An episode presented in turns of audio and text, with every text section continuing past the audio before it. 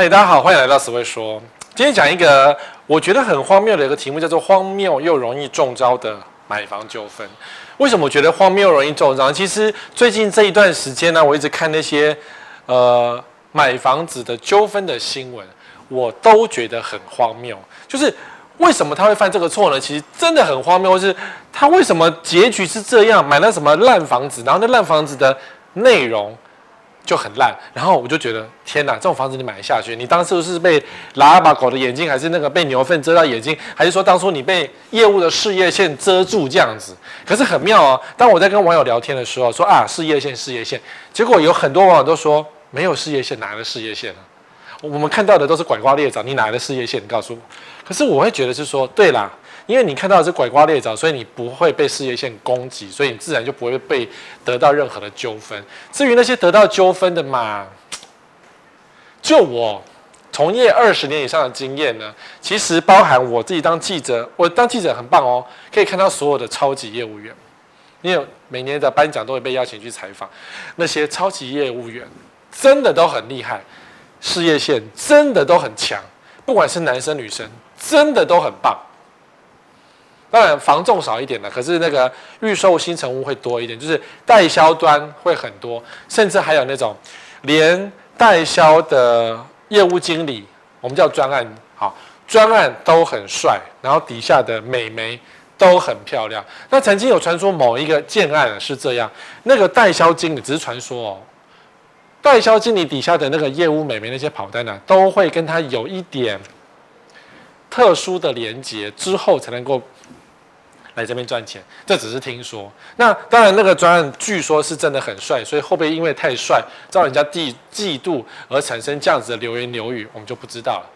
不过那专案我认识，真的是一个中年帅哥，不是那种帅到会窒息，可是会让你觉得你很想要亲近的人，那你就中招，是不是？所以好，买房子很危险。如果你今天呃单身，或者说你是有小情侣的，买房子真的是考验人心的时刻。哎，这里哦。好好，我们讲容易中招的一些震惊的事情。首先呢，就是华丽公社变违建。为什么公社会变违建呢？你可以看到这个这一张我们用了很多次哦，就是这个是一个华丽的公社，是一个呃温泉小豪宅，然后这是一个户外的泡汤池，一个对，还有那个 Jacuzzi，就是那个按摩浴缸在里面。那当然这个室友是这样，就是在北投买了一个华丽的。温泉池，想说来度假，因为有钱嘛。结果后来呢，交屋之后没多久，他的这边就变违建，就被填满所有的石头，住户全部傻眼，当然是提告建商当中，而且这已经过了很多年了，目前好像还在提告。那你说这些买房子怎么办呢？我买了一个华丽的违建房，我冤大头吗？对。所以这些东西哈，都会出现在合约里面，或者这些东西呢，都会出现在广告里面。其实，实际上之前都会有一些端倪，我就是要告诉你这个端倪在哪里。好，首先这个游泳池的深度与大小，你买一个丰富的公式，你会看游泳池吧？会，可是很多人看到游泳池就哦，游泳池好飘走。那稍微有一点经验就是哦，游泳池、蓄水池、消防用池飘走。那没有经验的发现啊，游泳池很漂亮，就去幻想美丽的游泳池在里面这样。所以，如果你今天这个房子是有含游泳池的话，那因为它没有盖好，你不知道，所以你必须要去请教说它到底是它的深度跟大小是多少。因为有些图照片画得很漂亮，可是你看不出它的深度跟大，因为你知道超广角那个美肌拍下去，你根本不知道它长什么样。好，这时候就要跟建商要建造图。因为建造图上面就会有那个水池的长宽高，再确定说你到底要不要这种小小的给狗玩，还是给小孩子玩，还是给大人游泳的游泳池，这三个程度差很多。然后再来二次施工的大厅与健身房。如果说这个房子这个建案是用二次施工才会有的大厅、社区大厅跟健身房，那你就要非常小心。只要你这个地点稍微好一点，就有可能因为遭人家妒忌而被一状告到违建，然后你就要被拆，这种几率蛮高的。双北市几乎都是。哦，最近我今天看了一个新闻说，台北市阳台加窗违法要拆，有多少件正在排拆当中？台北市连阳台加窗都管得很严格了。那像 这种大厅跟健身房的日式施工，通常会出现一些纠纷，也是在双北市。台北市有很多建案的健身房跟大厅是被拆掉，新北市也有。哈，机车位挪作他用，机车位挪作他用，就是一楼可能就是一个看起来像健身房，就是机车位；一楼可能看起来像是一个。呃，KTV 会客室什么厨房什么就都是机车位。呃，我记得以前刚当记者的时候，就去内湖参观一个上市建商的建案，然后去那个地方，所有人在摇旗呐喊，在做抗议，抗议建商啊，把我们的那个豪宅的一楼啊骗我们啊，还我公设来啊，什么等等的。那当然，他的一楼已经画满机车格了，因为违法，因为要做二次施工，要违法做，所以就不行。可是呢，建商都没有在怕。摩利基啊，为什么呢？因为合约书你签了，合约书你签，这种合约书通常签的都是丧权辱国的合约书。比如说，本人已知悉这个是违法的，那你为什么签？我不知道啊，小姐叫我签啊。本人已知悉，呃呃，这个地方呢是你委托什么叉叉工程行委托，呃，什么社区统一二次施工，万一今天被判定违建跟建商无涉，我怎么知道？他叫我签，都是这样子。所以你都在赌你的身家跟赌你的运气好不好，然后去买了一个预售屋，很恐怖，到现在还是这样哦，不是只有以前啊。你想说啊，万一出事我就卖掉就好了，你头壳坏掉，出事谁来跟你买？新版那几栋豪宅就是这样，新栋新版有六栋豪宅，到现在成绩销售成绩还是很糟糕，因为那个房子就是违建，然后整天开开关关，然后所有人都可以去弄，就很麻烦，所以后来大家不喜欢买滞销宅哈，合约书签署不要乱签。因为很多东西都出现在预售的合约书里面，而且是你签。你看啊，你不要以为你运气多好，这是一个透天的建案，不是在双北市，它一楼正在被拆掉当中。盖好，我不确定你有没有交屋，可能应该是有交屋。盖好之后呢？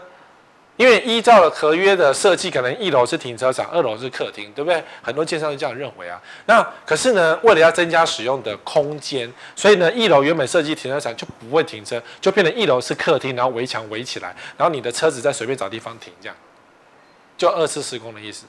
所以连这种透天都会被抓，都会被抓。哎，透天都有的啊，礼拜也只有大楼会被抓，透天也会被抓。这个看起来像小巷子，也没什么高级的地方。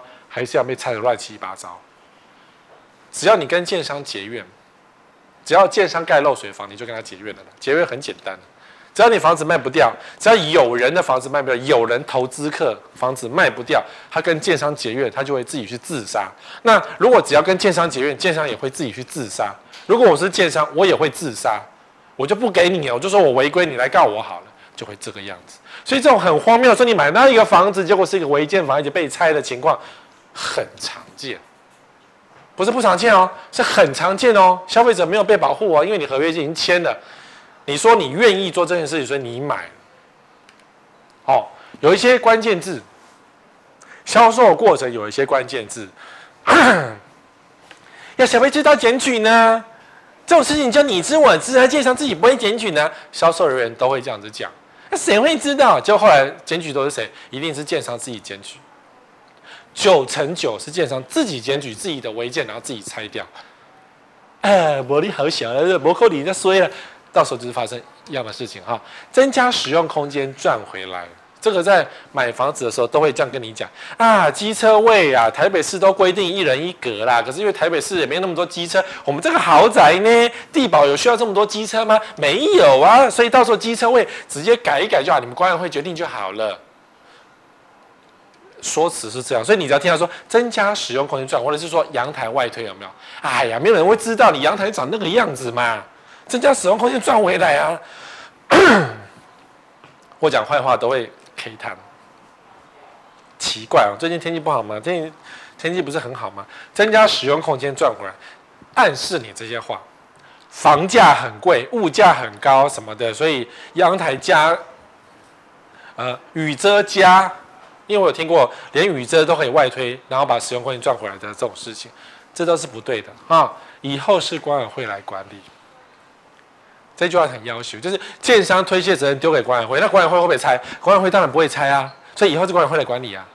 啊，这游泳池这么漂亮，那个呃什么呃管理费只要五十块，那我扣你五十块哪够啊？这以后管理会管管会来管理啊，所以没有问题的，都过得了这样，都会给你唬烂啊。那么多户平均不会贵啦，这讲的是管理费啊，因为很多建商有一些案子是比较特别，比如说社区含早餐把费社区含晚餐餐点，晚餐餐点比较没有，早餐白费是有。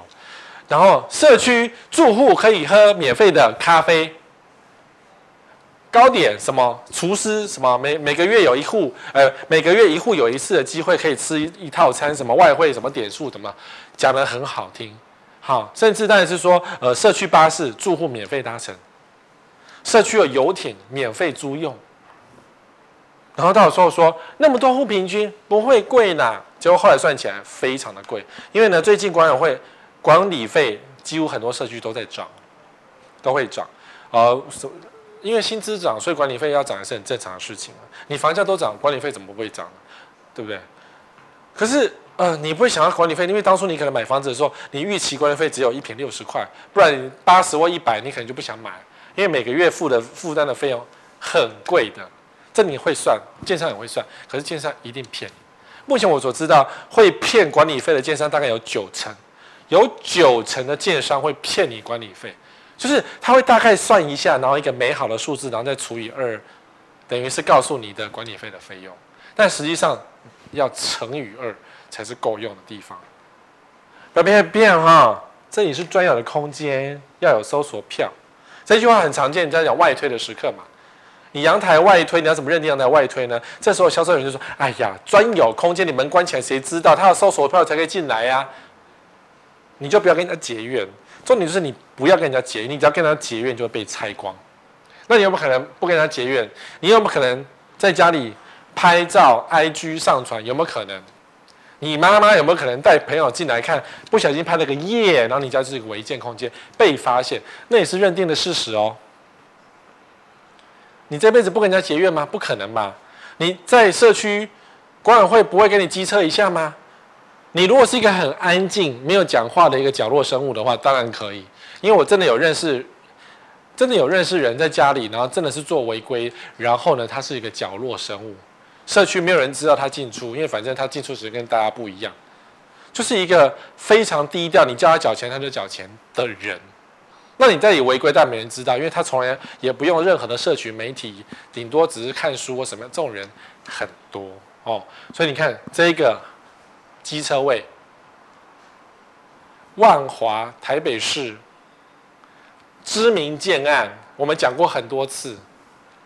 哪一个？因为后来本来这边是健身房，后来那个健身房，我看他的那个其他的那个呃房仲的那个销售案子啊，他把健身房挪到二楼去了，所以二楼它还是有健身房。那原本这边就开放回原来的机车位，但不对呀、就原本你应该有的东西，就我这样给你是这样的东西。你不是阿呆吗？那你第一，你是第一手的投资客，你应该跟建商请求赔偿。可建商不怕你啊，建商就随便让你来告。所以这个社区就后来被新的管委会管理之后，可能会稍微好一点。好，这就是买预售屋的缺点了。但你原本要的东西不是这样的东西，你不觉得？因为原本二楼的是健身房可以做更多别的东西使用啊。那这一块，好了，其实机车位是很需要的，只是吼改优啊。买预售都不会觉得说我被建商骗了，我还不能够跟他告，因为告了我还不见得会赢，懂吗？因为你签了。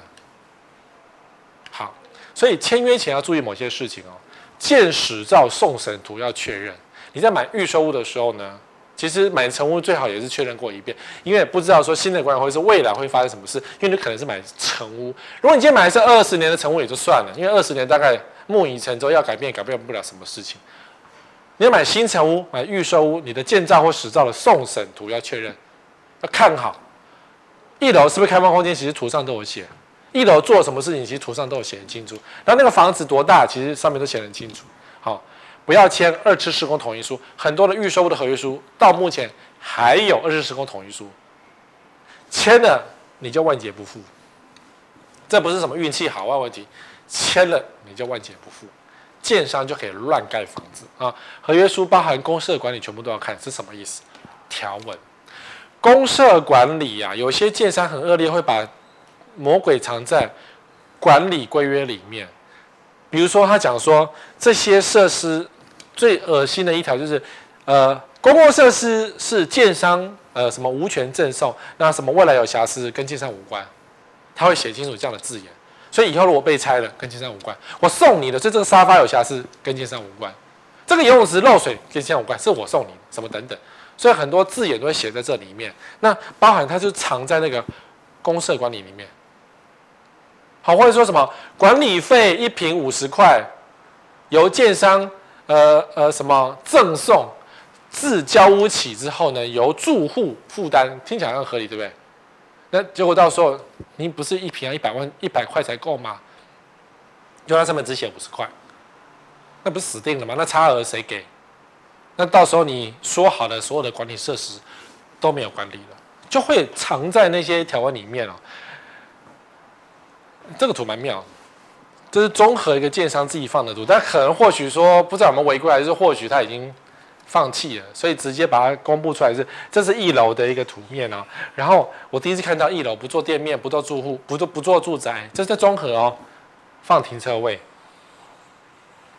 哦，当然我相信建商有些考量是说，比如说少挖一层楼，因为这边没有店面市场。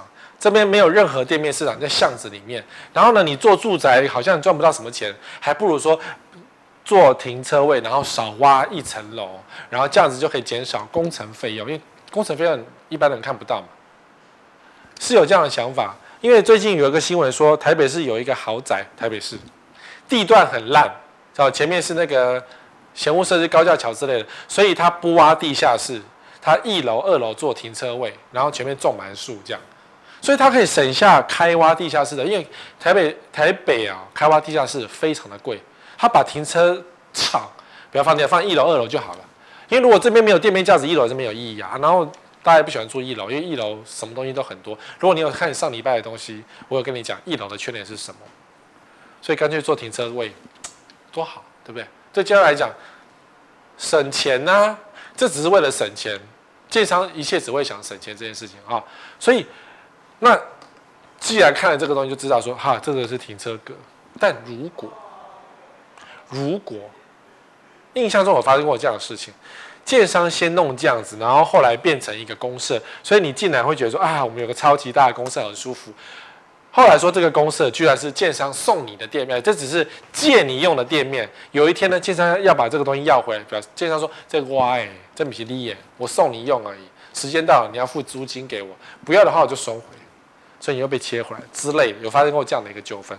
那当然，这个建案应该没有，是因为它的大厅规划在这里，进去之后，然后电楼梯都上去，所以这边应该就是单纯的停车格。只是不知道有没有现在还是停车格，有没有卖掉，或是他有没有做一些其他管理？因为你的车子会从这边进来、下去，或者是从这边进来、开，从这边开进来停。哦，应该是可以。所以这边是个车道。好，所以这种都是特殊的建案，因为并不是很多案子会愿意把一楼做停车场，但是有，我们家旁边有个案子也是这样。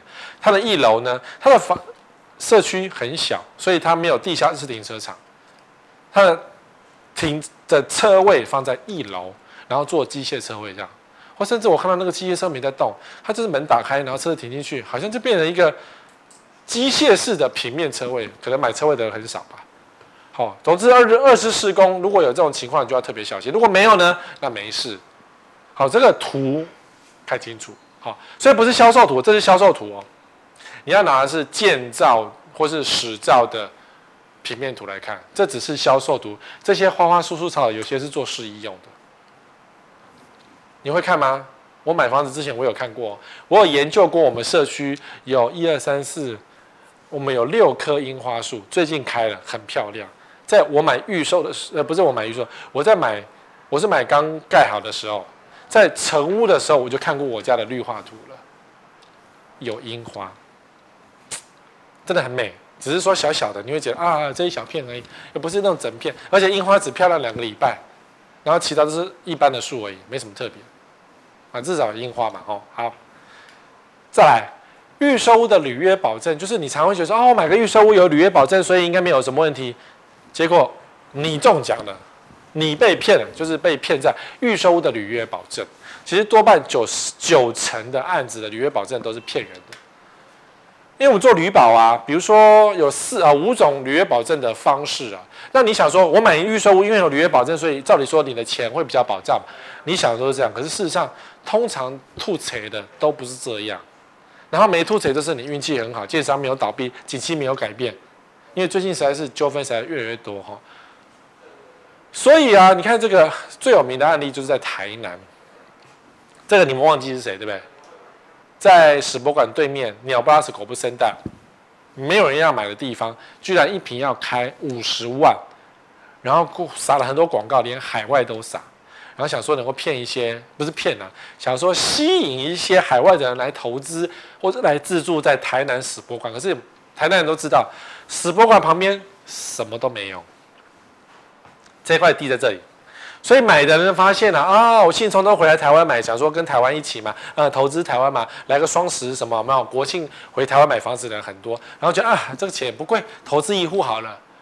然后过了好多年，发现为什么每年回来台湾看我买的房子都长这个样子，都没有在盖，他才发现说是不是被骗啊、是不是这个房子盖不下去？是不是建商没钱？然后这家伙呢，突然间就去选市长。如果选上呢，可能他的资源又出现，可是他没选上，所以他的资源，包含政治资源或是金钱的资源，可能都没有任何的增加。所以后来他只好这样鼻子摸一摸，算了，他就是把钱退一退。我不知道他去哪找到的钱，总之把钱退回给原来买房子的消费者，解约。我然后当然你买这个房子，你建商没有盖，照理说就是建商违约嘛，应该跟他要一点钱回来才对。所以可能有人打官司告他也不一定。我们不是很确定，不过这个案子最重要、最重要的、最重要的，就是这个建案的履约保证的是谁呢？结果是他儿子的公司，刚好情况代志，爸爸跟爸爸买预售屋，结果是儿子的建商、儿子的公司来做履约保证。那爸爸吐血的儿子会会会没事吗？好，所以这等于是几乎是一个。我觉得履约保证在在当初在制定这个履保的时候，就是一个官商勾结的下场。因为台湾的建商真的太厉害了，能够只手插入政府在制定法律资金的一些条约，然后这些政府的官员呢，那立法委员或者什么，他们也是一样啊，也是金钱堆出来的啊。所以为什么叫做立法委员？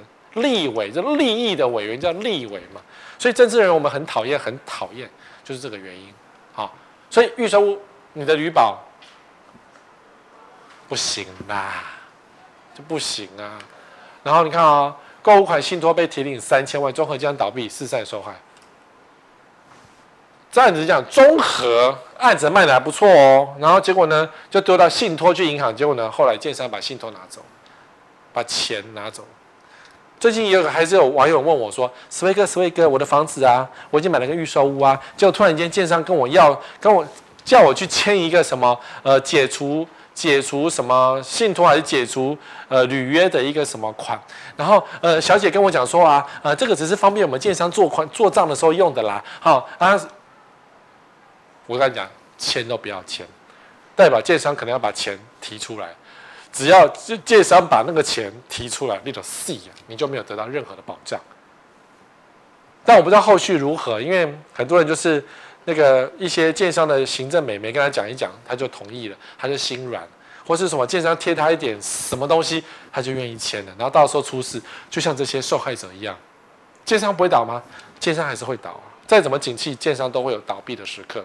哦，然后建商弃案跑路潮，建材工人成本飞涨，中小型建商撑不住，先跑路潮。什么？银行罔顾权利强行法拍，这也是买个预售屋嘛？也是被拉白布条啊，山林建设，然后当然就是这个事情，当然是消费者希望说银行能够帮一点嘛。可是银行在商言商，建商倒闭，我就把钱抽走，一一履约的精神嘛。那建商跟我借钱，对不对？你房子压在我这边，出了事我再把它拿走，然后法拍，法拍之后呢，你们前一手买的预售屋就跟我无关了，就清干净了，会不会发生？会，所以我一直讲不要买预售，你们还是要买，那我也没办法，真的不要碰预售，预售很恐怖啊、哦。好，比较更多人出事的其实不是预售，因为买预售物的其实只是占市场大概三成到四成，并没有这么多。比较多的是这一种成屋，五年漏水保固必漏。为什么讲五年漏水保固必漏呢？只要讲说五年保固的，通常这个建商都会漏水，很奇怪哎。因为一般寻常建商保固只有一年，那因为民法的规定是物质瑕疵保固五年，所以有些建商会讲说我们保固五年，更有那种超烂的建商说我们保固十年漏水，那那个建商是那种一定会漏水的建商哦。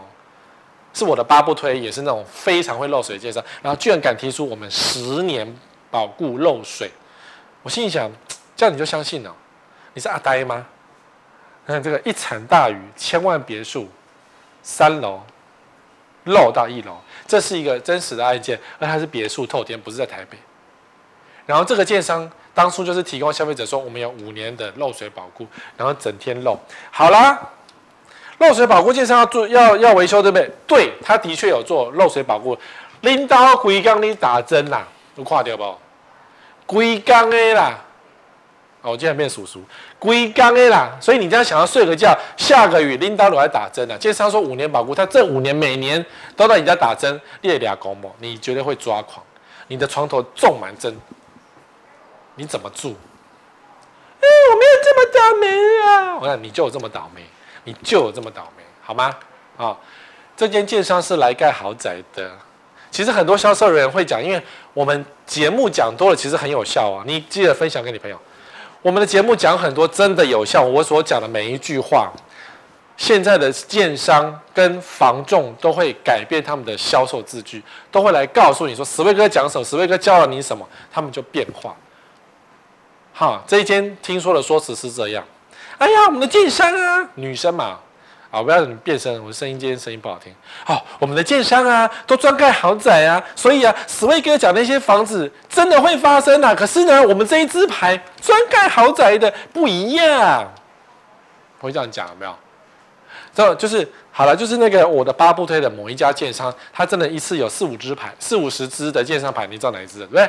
好，他专盖漏水屋，可是他底下的新。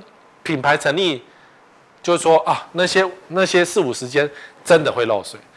我们这个是专盖豪宅，然后结果呢，这个房子应该是他第一栋或第二栋盖好的房子，好，看起来真的是华丽的要死。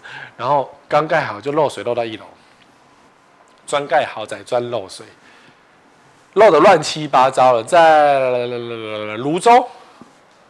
当然三重也盖，所以它可能三重应该也是漏水。那芦洲那个案子漏水之后，找媒体踢爆，那媒体踢爆完之后呢，那当然建商就拿钱去把它下架。所以建商花钱请花钱叫媒体下架之后呢，还上了一篇超大的业配稿，说本建商多好多好多好怎么样？所以就是有点恶心，在这个媒体上演哦。那他说我们是专盖豪宅的这一支牌，那你就要非常小心，因为一定会漏水。一定会漏水，目前没有任何的例外，所以你也不要心存侥幸。史威哥说漏水，它就是一定会漏水，知道不？好，然后这不是漏水，只是管子没接好，这是网友跟我讲的反应。呢当然是所有网友都笑死。房子刚盖好没多久，底下保护层还没有拆完，它的墙壁就露出一个喷泉，这是一个人造的喷泉，新喷泉。那网友呢，嚣张的在留言区里面讲说，这不是漏水，只是管子没接好，管子接好就没事了。What？这不是漏水是什么？这是喷泉，室内造景。这个社区以后还有更多的室内造景会出现，所以你随时住着就随时都会新的喷泉出现。那漏水算谁的？你们的，不是我的。开劣级没开外级啊？到时候被电是谁？你呀。小孩摸到墙壁被电死是谁的问题？你呀。所以好，如果我买这个房子，我是管委会，我就头很痛，因为万一今天小孩子走到旁边摸了这个墙壁漏水漏电，然后被电死了，算主委耶，主委要抓去关的耶。所以如果在这个社区，我绝对不会做任何的主委，绝对不会做任何的管委会，我一定会称病装死，说我死我没空做，因为有可能随时会被电死。你知道，电加上水，它那个电力是很强的。所以很多电影啊，什么泡泡澡，然后那个吹风机丢下去，然后就被电死，这是会发生。好，摸个墙壁就被电死，被电死会发生。懂吗？然后他说，嗯，这不是漏水，关系没建好，这种东西你也讲得出口？你要相信吗？这个在龟山，桃园龟山，知道哈？A 七，你这样搜寻就知道是哪一间。这种房子就一定会漏了。你如果做管委会，就是会整天接不完的漏水的订单，烦死。好啦，那你说建商说会保固，就是这样啊，每天给你，你的客厅沙发很舒服，花了一百万做了装潢，规定给你定干呢。然后做完漏水保固之后，装潢建商就不理你，我顶多给你随便油漆一下，就表示他已经处理了。你去告法院，你还告不赢他，因为他有处理了。你家每天就像这样子一样，钉的到处都是，你受得了吗？保固十年，每天都这样哦，龟缸哦，你头壳坏掉了吗？你还相信那十年保固吗？我要这样子恶狠狠这样子，哎，我没有那么倒霉的啦。你只要想这样子，你有戏啊！好。你就会进入那种很尴尬又很丢脸的那种纠纷的情境当中。我讲话一定重。好，在十年后完工。最近有很多消费者说啊，我买了一个建商啊，买了一个预售案啊，十年才完工。人家牌子写的清清楚楚，开工日是民国一百一十年。好，开工日期民国一百一十年，完工日期一百二十五年，这怎样？十五年后完工哎、我标题写错，写十年，就还是十五年后完工。这是一个他请出来的，没有错啊。这是一个排队的建案，排队的建案哦。然后这个是网友找出来，他的工程牌子这样写的哦。你觉得有没有可能？当然有可能啊，因为一工程工程造那个什么，这建筑技术规则有规定，就是说一层楼可以有四个月的新建时间。如果当初他的建造请了多少层楼，那就乘上多少的。营建时间，再加上地下室每一层楼可以做多少时间，算出来它的建造可以延展，就是最后什么完工期限会拉得蛮长的，所以他把它全部话写死在这里。那当然，建商会说啊，不扣零了，十五年后完工，我们岂不叹息啊？我们当然是越早完工越好，这个是他写的一厢情愿，但是他的工程牌都写这个样子，也就是说，你买了这个案子，如果建商在一百二十五年的时候完工。他没有错，他十五年后完工，他绝对没有错。你想要早点入住，他不理你，他一毛钱都不用赔给你，你懂吗？很荒谬，对不对？他真的不用赔给你。这个案子是在台南的一个排队的建案，还曾经出现一个什么红单行动啊，呃，就排队啊，哦，所以就是说排队的建案啊，不是这张照片。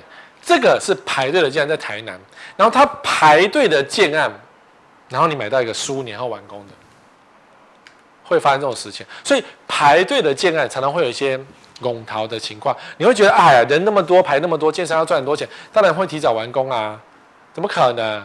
对不对？像这种竹北排队秒杀建案的真相，为什么接这一张啊？因为呢，你以为排队建商要赚钱？建商会马上盖好给你，你就可以赚到钱了。好，你会觉得是这个样，就你会发现，像这个，呃，过去啊，曾经发现竹北的排队建案，就发现它是旧的照片，它是假照片，然后让你觉得说这个建案卖得非常好，所以你可能跑进去买下去，啊，我要买这个案子，然后买进去之后，或者你跟房仲都买了个投资客转售的转售的案子的预售屋，买到之后发现你十五年后才完工，你怎么办？我不知道这个案子被抓到消保官造假的这个案子，他有没有十五年后完工的问题？但是台南的那个什么东学啊，我忘记叫什么东学，仁德的什么东学啊？你们知道哪个案子吗？就是十五年后完工啊。他的牌子写的这么清楚，他的合约书可能会写的这么清楚，因为有网友说他有案子合约书写的就是很很久的交屋时间，你怎么办？会发生哦，怎么可能发生？你看这一个，台中百人抢房两小时完销，内政部说卖不到一半，最高还给他罚了重罚五千块，五千万。台中就有建案是说啊，排队两房秒杀，对不对？就是这个房子可能很烂，这可能不好，然后可能会有一些营建的问题，或者说买了会有瑕疵，然后运用这种排队的假象，让你相信说这房子很热销。那台中这样就是让你觉得很热销，结果一半。只卖一半，那有的媒体写只卖三分之一，我搞不清楚是卖一半还卖三分之一。总之，建商骗，那你就可能是买进去，你就是公公买进去的那个人，以为是说这个房子以后会以后会赚钱，然后你在网络上脱售，没有人要买，因为大家发现十五年后完工，或是二十年后完工，或者是真是五年后完工，谁等得起五年后完工的？不可能嘛？谁要这种房子啊？没人要这种房子啊！好，所以热销的预售案到目前为止还会有人做，还会有有问题哦。今天行政院在讨论就是那个炒房罚钱，就是他的那个炒房条款的事情，条例草案可能快出来，然后送给立法院。所以你目前至少先不要碰预售屋转售，也不要碰预售屋。预售屋转售跟预售屋都先不要碰，因为会有一段混乱期间。等到混乱期间结束之后，你再去买会比较好。还有等到盖好再买会比较好，不然你就像这个案子一样，会很惨哦。建缺工缺料影响建商交屋，消费者控建商不愿赔偿，就是建商开始耍赖啦。就是有有人会觉得说，说高雄市有一个预售屋，原本今年一月三十一要交屋，但去年建商说要再拖两年交屋。然后呢，建商说我们慢慢盖，那方案是无息退还已缴款项赖皮，方案二是无条件等候两年，建商赖皮啊。他根本就想慢慢盖，你以为建商真的会快速盖好好盖吗？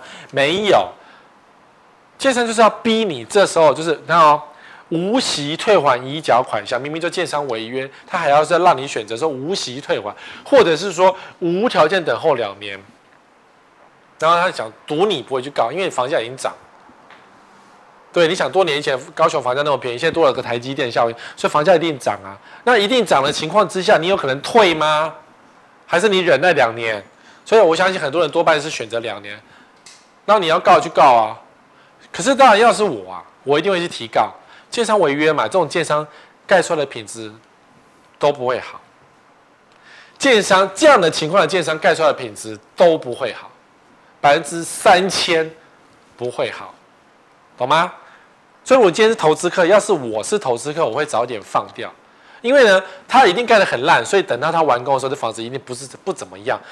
那我的自住，我要卖给自住客，自住客可能就不会买单，因为你房子盖的情况不是好东西。这已经预支了，那你还还抱着？那你想要赚钱，抱到最后两年，你就抱吧。因为目前记录上是二十二年，微笑台北取照到完工二十二年，在基隆。你说 what？对，这个在基隆。很漂亮一大栋，到目前还在卖。然后呢，听说应该是建商跟租户已经出现一些纠纷了。这个从取照到完工二十二年，那你说当初你第一户你想说基隆远景很好，什么从化区很好，你买的人呢？你要等二十二年，你可以告建商吗？你告不赢，因为合约书一定写本建造什么完工什么二十二年之后，你会不会吐血？你只能怪当初把就给我拉吧，还是说当初建商用什么诈术来让你乱签约？但是你的确买到了一个二十二年完工的房子，那不会了就发生了。然后我有朋友住里面啊，然后我就问他说：“你是笨蛋吗？你为什么买这个房子？出事了你还把那个新闻寄给我看？”他说：“我当初是嫌便宜啊，我就觉得买啊，想说早点买房子啊，等你住完了怎么办嘛？我都已经发生了怎么办嘛？”他心里就这样，怎么办嘛？都已经发生了。这个时候塞那也没用，你不找律师啊，不然是管委会团结，就这两条，找律师、管委会团结，然后跟建商提告，花很长的心力去把这个社区搞好。你只有这个方式，不然你没有机会，没有机会。这是大建商哦，这不是小建商哎，这个很大建商哎，那个理事长很有钱的，你知道吗？因为小建商发生，这是很有钱的建商哎，人家跟侯友谊好的不得了，你懂吗？哦，好，再来吐血的验屋过程。最近开始很多吐血的验屋都会出现。经常说啊，缺工啊，所以房子盖得不好了。可是你房子房价涨了，所以你请多包涵这样，所以你就有很多荒谬的纠纷会出现在社会版。那有些社会版写多了，记者可能也不想报道，因为都一模一样。合约书这样写：全栋阳台考量有顶盖，并不能，诶，并不施作防水哦。合约书写。不施作防水，仅供地砖泄水。买方同意为自适施作方式，不得要求施作防水或是验屋时淹水测试。这是合约书。大建商八不推的合约书。这么多字你会不会看？我看你也不会看。然后呢，买方确认及同意签名这一件事是什么意思？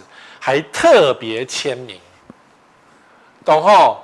所以万一今天出事啊，你要告上法院啊，法院说你在特别地方签名，建商没做错任何事情，哎，你告不赢，哎，你懂吗？当初那个销售小姐说：“哎，你这边签名，这边签名，这边签名，就是这个意思。”他把所有合约书的恐怖都藏在这里面。好，还有什么？浴室的瓷砖因为高深深层不分翘曲，自然且正常现象，瓷砖翘起来还不得不得主张为瑕疵，要求更换，这实在是我要求啊！瓷砖都翘起来了，把你脚割烂了，然后还说这不是瑕疵，因为是自然弯曲，什么鬼啊？你懂吗？这个合约书很恐怖啊！然后你还签，你还看得懂吗？这么多中文，你是你是台湾人还是中文系的，还是法律系才能够买房子的？你看不懂吧？你有没有在看？但是这个写得很明白啊，我们家会漏水，我们家瓷砖会乱七八糟，会歪歪翘翘，写的这么明白，你还签约？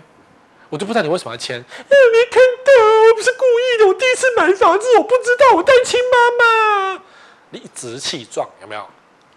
出了事情只有律师会救你，我也救不了你。好，你要签名，没有人会救得了你，连律师都救不了你，你就买那个漏水屋。建商真的可以按照法那个条文施工，他真的可以给你一个那个什么地板翘起来的，墙壁翘起来的，哎，真的都给这种的房子，你知道？这个街上真的给很烂的房子，那你还得买？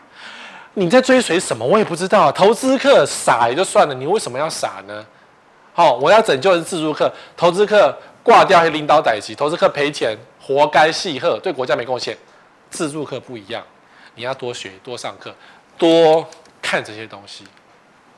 好，验收交屋十大瑕疵出炉，在记者会做统计啊，缺点包括漏水，哎，电路啊，天花板壁面，浴室积水无法排干什么的，这个我们来讲，这些八不推的建商都是常犯这个问题啊。所以你买预售屋要自己看还是找验屋公司呢？我万分建议去找验屋公司，一户大概三到五万就可以解决了。因为有些东西他们有器材，像我也没器材，我可以教你很多徒手验屋的方式。但是有些东西是需要器材，比如说漏水要用那个什么，有些仪器要去测，那个管子里面会不会漏水，那个要用仪器来测，那个肉眼看不懂，因为漏水是慢慢渗出来的。哦，买预售的真的。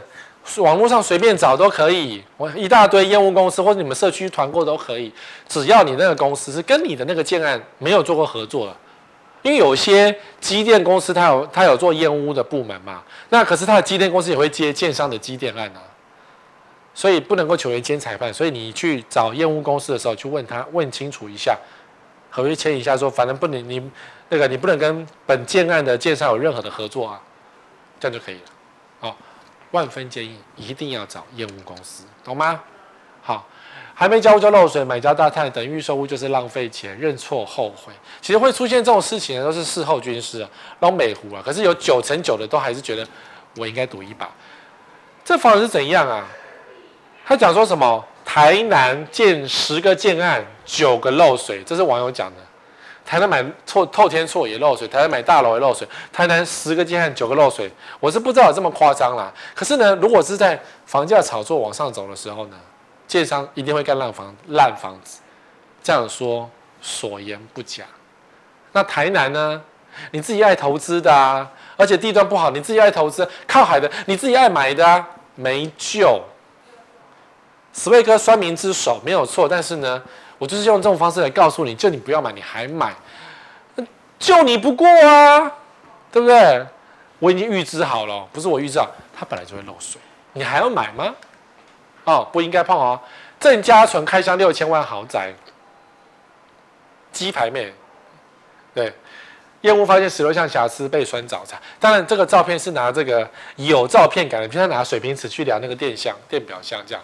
那当然，集团里面的表示是说啊，它歪成那个样子，你不能够量吗？可以，而且他也有找验屋公司来一起参加验屋哦，有哦，因为只是因为你要拍验屋公司的人还是拍他，他当然自拍比较漂亮啊，没有错啊。然后结果这房子居然找出这么多瑕疵，我就觉得啊，这什么烂房子啊，你还要买吗？对不对？那当然听说他后来卖掉，我不知道他有没有卖掉。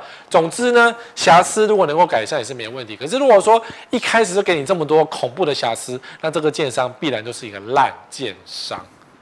你看得到的地方能够修改，那看不到的公共设施就一样很恐怖哦。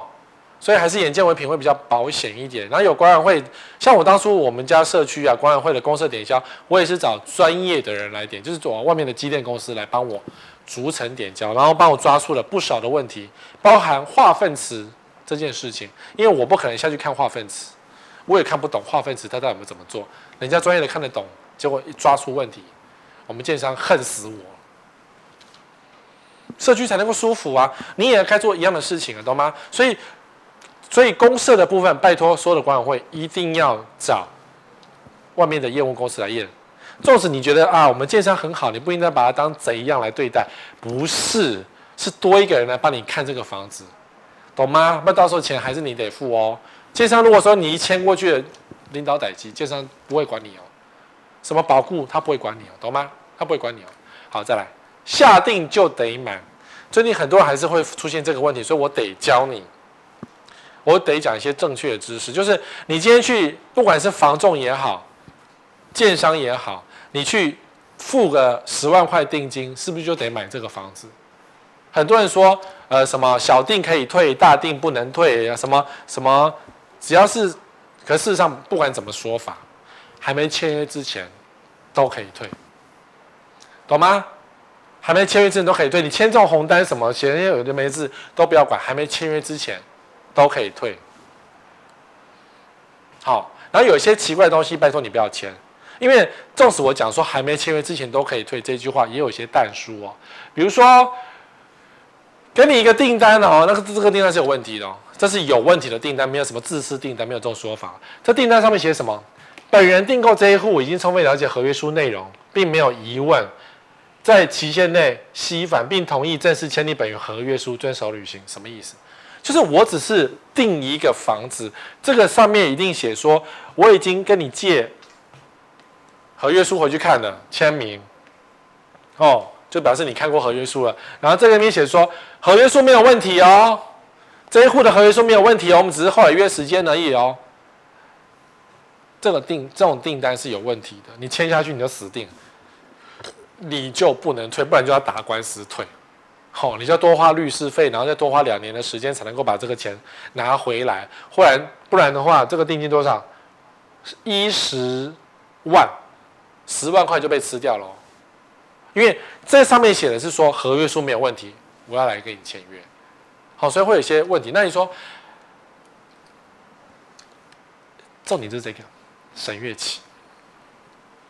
如果你签了一个房子，那当然是小定啊，小定上面写说的价格有没有？如果是因为价格没到，那当然自然就退嘛，对不对？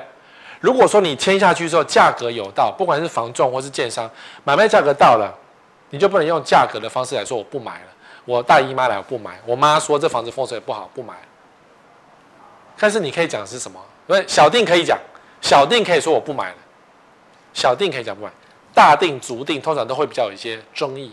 你可以说我要审合约，我要改合约书。合约书还没有审过，我没办法签约。但是我合约书我要改十条合约书，里面的条文我觉得不对，我要照内政部的公版来签。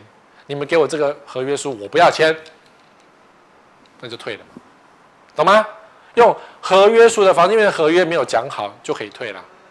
合约书是智商，你这一招连律师都不懂哦。有一次我上节目，然后那个主持人还外抠一个律师哦，那个律师真的完全都不懂，都不知道他律师牌怎么考到的。房地产有房地产的很厉害的内容，你只要说你要契约审阅，你要审阅你的合约，纵使是房仲的那种合约书印好了，也可以修改合约，就是这三条我要改掉。我觉得他对我不公平，我要写上所有的建材名称，就可以退掉了。对方你讲说啊，你这不合理啊，怎么可能？我怎么可能这样签给你呢？那就算了，那就不要签约了，不买。董浩，董浩？我今天把我最最厉害的招数交给你，所以还没签约之前都可以退，但是你不要乱签现有的没的，好吗？我刚刚那个订单就是有问题的订单，你就不要签。啊，这自私订单啊，没有这种事情就不要签。好，小心有诈是这样。在有问题的合约，我的书你要看，我的书都有写，我的那个买房圣经里面都有写这个东西。所以你到现在还没有买我的书，可是你却想要去买房子的人，拜托你们不要做这个事情，去借、去买、去看都好，你站在书店都可以看得完。我年轻的时候没有钱买书，我都是在书店站两个小时，或是去成品。现以前没有成品，现在有成品了，坐在成品的地上看两个小时，你也可以看完一本书。好，有问题的合约书是这样。买方不得以任何理由拒绝交屋，光是有这一句话，这个合约书就不要签了。房子再值钱，再喜欢这个地段也不要签，因为到时候他会给你一个烂货。房产没完工之后就交给你了，你就死定了。因为这种社会案件非常的多，就在写在合约书里面哈。贷款不足额用现金补上，因为政府在打房，所以很多银行随时在调整贷款的。的成数有时候是七成，有时候是六成，还有网友说什么他只有五成的贷款，可不可以买？对，因为建商必须得自保，所以有些建商会就这个这个地方不值钱了，他已经问过银行了，银行说这个地方只能够贷两千万而已，结果他想卖三千万，那你这样贷不到金额啊，所以当然你的贷款金额就很少。建商都已经做好功课了，然后你都没有做功课，所以你活该被骗，哦。有这种东西就要非常小心了。你要先去问一下银行，说这个地区这个房子到底值多少？因为如果你是不懂行情、没有查实价登录的人，问一下银行比较保险。啊，公共设施为将赠送不保固，那有问题吗？什么赠送骗人？上市公司最喜欢写这句话，完全不对哦。广告为示意图不列入合约，这个也是不行的哦。这也是违规的合约哦，违规合约不要签哦。因为虽然呃违规合约叫恶法易法，对不对？可是为了站在消费者保护立场，通常我讲通常，法官会判消费者会赢，会保护消费者的方式，但是要通常。有些法官会觉得你合约书都这样子写了，你都愿意签了，所以有些法官可能会判消费者输哦。就像凶宅，有些法官觉得凶宅死了人没事啊，人总是会死的，你买凶宅没关系啊，反正他死掉就死掉。有些法官的确相信呢，我们的恐龙法官真的很多哎，但到时候遇到这种法官你就死定了，或是说被收买法官，那你也死定。所以这种东西哦，能不要钱就不要碰。所以我就看到一个广告蛮有趣的，台中地标浮空泳池，什么东西呀？浮空泳池是什么？你就要搞清楚什么叫浮空泳池，泳池浮在空气中吗？泳池浮在半空中吗？还是只是你的幻想？结果只是一个顶楼是游泳池而已，就叫浮空泳池呢？要你搞清楚什么叫做浮空泳池。哦，这个是你要做的功课，不是我要做的功课。最后一个，千万鸟笼宅，我们艾丽莎莎住的房子，艾丽莎你恨死我，每次都讲艾丽莎莎，艾丽莎莎，对不起，艾丽莎莎，你家真的是一个。很好用的一个呃教材，一层三十户分两边，对，然后一个小一个小小的套房卖快一千万，千万鸟笼仔其实它就是一个标准。你说啊，台北市地价贵，没办法，套房对你让你自己买之前心知肚明，你可能真的是买个鸟笼仔，那种面面中庭的啦，这种很恐怖的，可以借酱油的啦，可以被偷窥的厕所什么的，哎都有哎，被偷窥的阳台什么的。好，然后是那种都是胶钉，小小的，小小的。你租也就算了，租房子嘛，将就一下，花个一两万块租一租，反正房子不是你的，住不好再说。那买呢？套牢不好住。好，好，这个我们都知道，这个讲太多了，我们讲别的。或者宁愿便宜卖，精建洗衣机三房，这个就是我们黄大。他去看你个房子，他觉得，哎呦。三房有一个房间只能放洗衣机，你跟我讲这三房，你不感到好小？对，所以有一些网红真的是会有一些让我们觉得很惊讶的一个事情。是啦，这洗衣机三房嘛，你以为只有他看到吗？台湾很多建商，三个字两个字的都喜欢盖这种洗衣机房，像这个房子，这是预售屋哦，等到完工的时候。一定很精彩，这叫做双马桶房。进去之后是个客厅，客厅之后有个餐厅。这个案子我们讲过，两间、三间房间，三个房间都很小。那这间还是个暗房，根本就是杀人房，因为进去就死定。好，重点是厕所在这里，全部也只有这里有厕所，一个马桶，两个马桶，淋浴间，所以马桶还可以互相相亲相爱这样。这根本就是一个很难住的一个房子。你看啊、哦。不管主卧室是这边还是这边，我搞不清楚。其实主卧室两边都可以啊，因为它没有主卧的差别。然后你要上厕所洗澡就冲过去，所有人都同样冲过去，所以你有两个马桶又如何？全部还是挤在这边呢、相亲相爱马桶房，这当然是我们讲说啊荒谬了。可是这房子还真有人买，你怎么办？你到时候买下去，到时候发现啊鞋柜没地方放啦，衣服没地方放，这个衣服真的很小哎、不要讲马桶，衣柜就这样子，估计大概只有一百五十公分大。这么小，你买不到任何，你放不了多少东，放不了多少东西啊。然后你鞋子放哪里？你鞋子只能放电视下面哦。你的鞋柜是电视下方哦。你电视柜是鞋柜哦，不然没地方放。放这边吗？这边放的话，沙发进不出不来哦。沙发无法进出哦。这总之就是个格局很烂就对了。这种格局怎么很常见哎？不是不是不不是说什么特殊行情哎，还有。你看，这这个就是一个拥挤鸟笼房的一个代表，超拥挤。进了门，小客厅这边是一个房间，没有开窗的房间，这就是一个洗衣机房啊。然后呢，两个房间都很小，所以它叫做三房一厅，没有鞋柜。好，L 型厨房，所以你以为 L 型厨房就很好吗？不，这个衣柜大概就是一米。这个呃一米多，一米一、一米二吗？差不多一米五左右。好，你看我是这样比嘛。双人床的宽度大概一米五左右，所以一米五左右，差不多一米五左右。所以这一间呢大一点点的衣柜，这一间呢衣柜就这一点点，这样子多少？大概是一公尺八十公分，很小，很小，很小。这就是一个标准的鸟笼房。好啦，你买这种房子好投资啊，三房嘛。你要卖给谁？谁要住？你搞你搞清楚哦。买很简单哦。你想说啊，以后租给人家就好。有人要住吗？啊，我租一万块就好了。可以啊，你租一万块啊。那有白搞，你不去买零零五零，对不对？有房子有土，先求有再求好。这什么烂房子？你到时候买进去，你根本就不想住，你就会妻离子散。那这种哈扁的日子也是常发生的啊。夹层嘛，台北很多嘛，是不是？买一层用两层啊？这个夹层的重点呢、啊，多一层使用也就算了，哦。可重点在于，这一定会分手，一定会出人命，一定会扣卡鬼讨论协会。你看啊，这是客厅，对不对？然后回到家走楼梯上去啊，无法站直，所以你回到家都是这样子过日子过日子。然后你好不容易好啦，朋友来这边，呃，想要拍拍手一下。然后拍拍手，不能尽兴嘛，因为你会一直打到墙壁，嘣嘣嘣，楼上还以为你用了什么扰灵神器，这样蹦三下，楼上就觉得啊，你才三下就结束。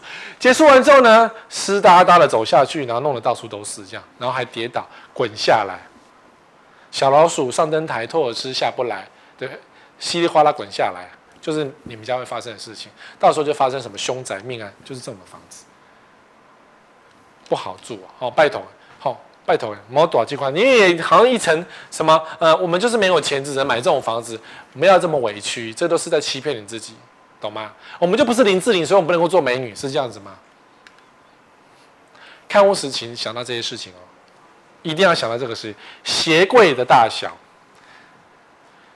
买房子就要知道你鞋柜有多大，你家有多少双鞋，你跟你太太有多少双鞋，你们家有可能会有多少双鞋，这要先想好这件事情。重点是摆哪里。所以，如果你是有个鞋子收藏癖的人，你去看房子，真的会想到这件事情吗？可如果说你没有收藏鞋子的习惯，你就不会想到这件事情。所以，拜托你想一想，买房子之前想一想，你全家可能有多少双鞋，就知道鞋柜多少。各个房间衣柜需要多少的空间，你就不会买到我刚刚讲那个三房的鸟笼房。真的是鸟笼房哎！你有多少衣服啊？算一下好不好？就像说我们我们之前讲过台南驾驶，台南驾驶他很可怜。但是呢，当初他一个人住但可以啊，因为他说我单身买了个房子，单身住但可以。可他的装潢是两人在做的装潢，那就不对了，因为他花钱买了一个房子，他衣柜居然被老婆指定说只能放他的床下，多可怜啊！这不是就是一定要离婚的房子吗？一定会离婚的房子啊！啊，棉被跟行李箱放哪里？买房子之前或是租房子之前，你要想好你的棉被跟你的呆呃你的 remova，看都一。你想这干嘛？你想说放床底下可以吗？好、你床底下可能放满你过去你的各种过季衣服，哎，床底下是可以的啦。不过拜托你不要去那种便宜的家具店买那种仙床，像我的仙床是便宜家具店买的。我每次打开那个床底下拿东西的时候，我就是做重量训练。我还有点肌肉，你有没有肌肉？那种嗯柔弱的女生我拿不起来，那怎么办？广告都可以一直拿起来，可是你买回家之后过两年它就拿不起来，就必须要重量训练。好，那种床下收纳真的很难用，你要有肌肉。考虑一下哦。冰箱放哪边？因为我们曾经看过很多案子是冰箱没地方放，冰箱放到阳台，多惨呐！买一个一两千万的房子，冰箱放阳台，这这样这个房子住久了，你有你有落晒。真的，冰箱放阳台就会落晒，因为阳台有如果有采光，如果容易发霉，如果它的方位是不对的，或者如果它的采光太强，你的冰箱一开，里面温度会掉下，你还要破财，因为你的冰箱会很耗电啊。锅子放哪里？厨房大小你要想，你锅子有几颗，放哪边？我当初搬来这个房子之后呢，我买了很多锅子，因为我有很多的收纳空间，结果呢，不小心买太多了。或是说，哎呀，德国高级牌子在那边打折，所以我就把旧的锅子丢掉，我的厨房又变小了，因为我就不能够买很多锅，我只要买一个锅子，就要丢掉一个锅子，所以我现在的厨房已经变成这样的日子，有一点辛苦，不能够随心所欲的买好锅子。那你那个旧的锅子，它也是旧，它没坏，它也是好的锅子，你说它丢掉吗？好，有所以，所以我以前很爱逛厨房用品的，现在都不敢逛了，因为逛了就心碎。你很想买那个又不能买，懂吼？洗衣机放哪边？那种超小阳台你放不了洗衣机，或是洗衣机放下去之后门就打不开的情况，很容易发现，很容易发现。所以这是买房之前就要先做好功课。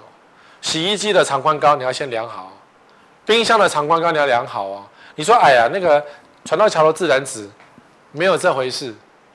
没有这种事情，什么船到桥头自然直，没有这种事情。房子多大就是多大，你找不到，你空间塞不下就是塞不下。垃圾桶放哪里？这是我最近体验到的。